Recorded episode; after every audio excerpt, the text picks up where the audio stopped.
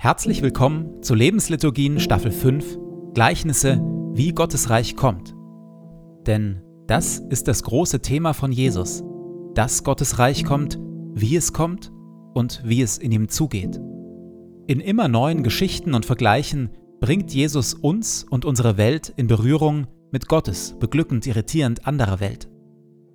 Er erzählt dazu von Einbrechern, Weingärtnern und Witwen, von Weizenkörnern, Sauerteig, Reichtum und plötzlichem Tod. In den Lebensliturgien lassen wir uns von Jesus mit hineinnehmen, in diese Geschichten und in das Kommen seines Reiches, seiner Wirklichkeit. Und jetzt viel Freude damit.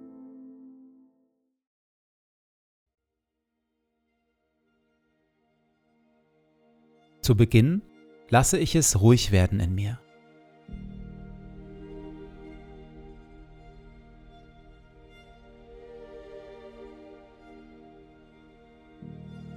Ich atme langsam und bewusst.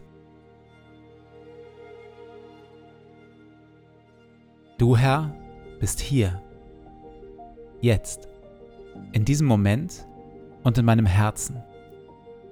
Du Herr bist nah, näher als mein Atem und mein Herzschlag, näher als ich mir selbst bin. Du Herr bist Wirklichkeit wirklicher noch als alle Freude, Schmerz oder Sorge. Du, Herr, bist hier, jetzt und schaust mich liebevoll an.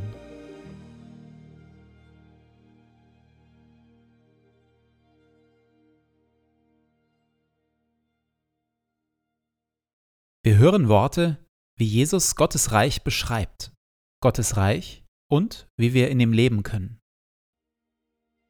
Glücklich zu preisen sind die Sanftmütigen und die Friedensstifter, denn sie werden die Erde besitzen und Kinder Gottes genannt werden.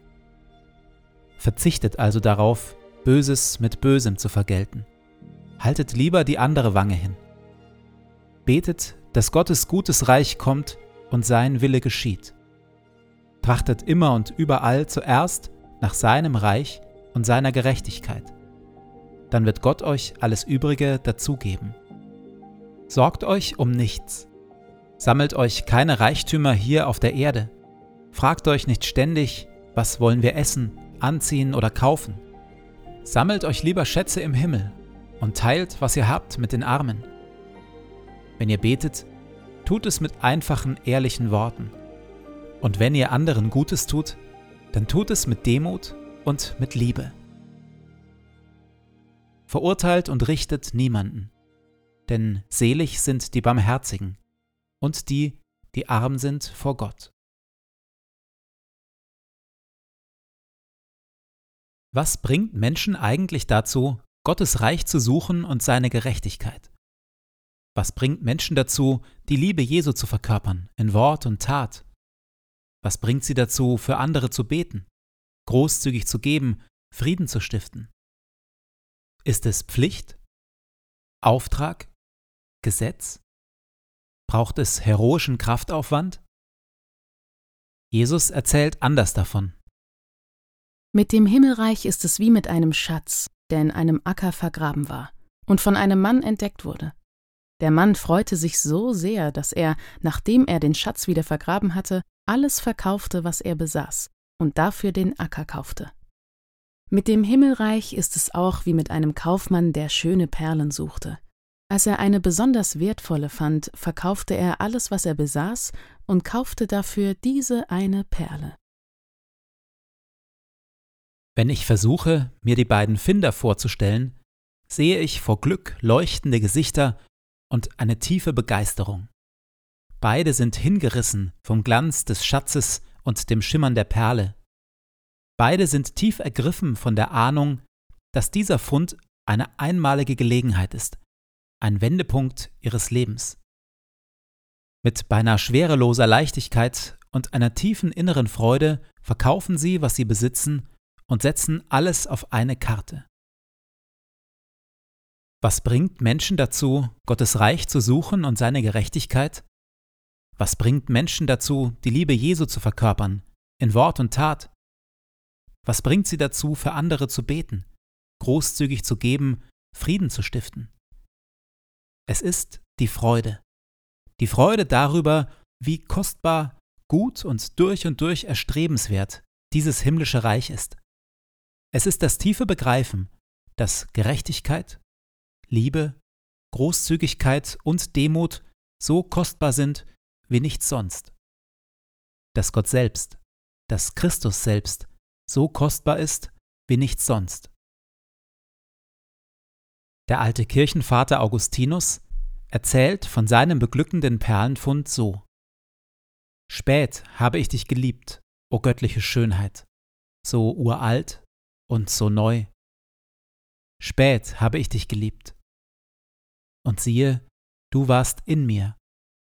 Ich aber suchte dich draußen, stürzte mich in meiner Hässlichkeit auf die schönen Dinge dieser Welt. Du warst bei mir, ich aber war nicht bei dir. Da riefst du laut und lauter und durchbrachst meine Taubheit. Da schimmertest du strahlend und strahlender und zerschlugst meine Blindheit. Du hast mich in deinen Wohlgeruch eingehüllt. Ich habe dich eingeatmet, und nun sehne ich mich nach dir. Soweit Augustinus.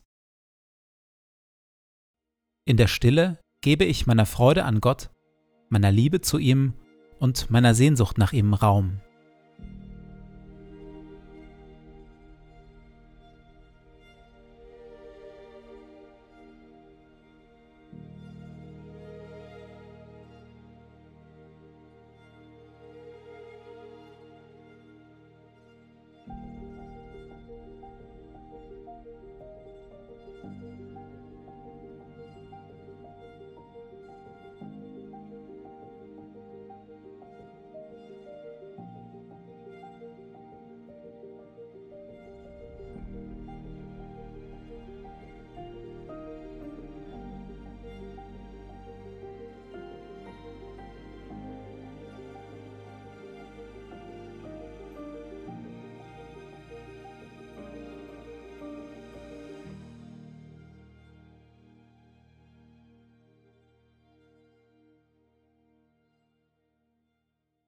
Ich gehe in diesen Tag in dem Vertrauen und mit der Bitte, dass Gottes Reich kommt.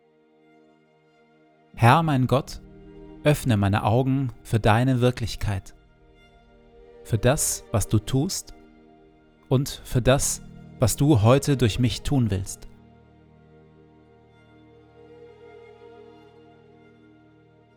Lass dein Reich kommen und deinen guten Willen geschehen, wie im Himmel so in unseren Parlamenten und den Konzernzentralen unserer Wirtschaft, genauso wie in unseren Schulen, Gefängnissen, Altersheimen und Kirchen.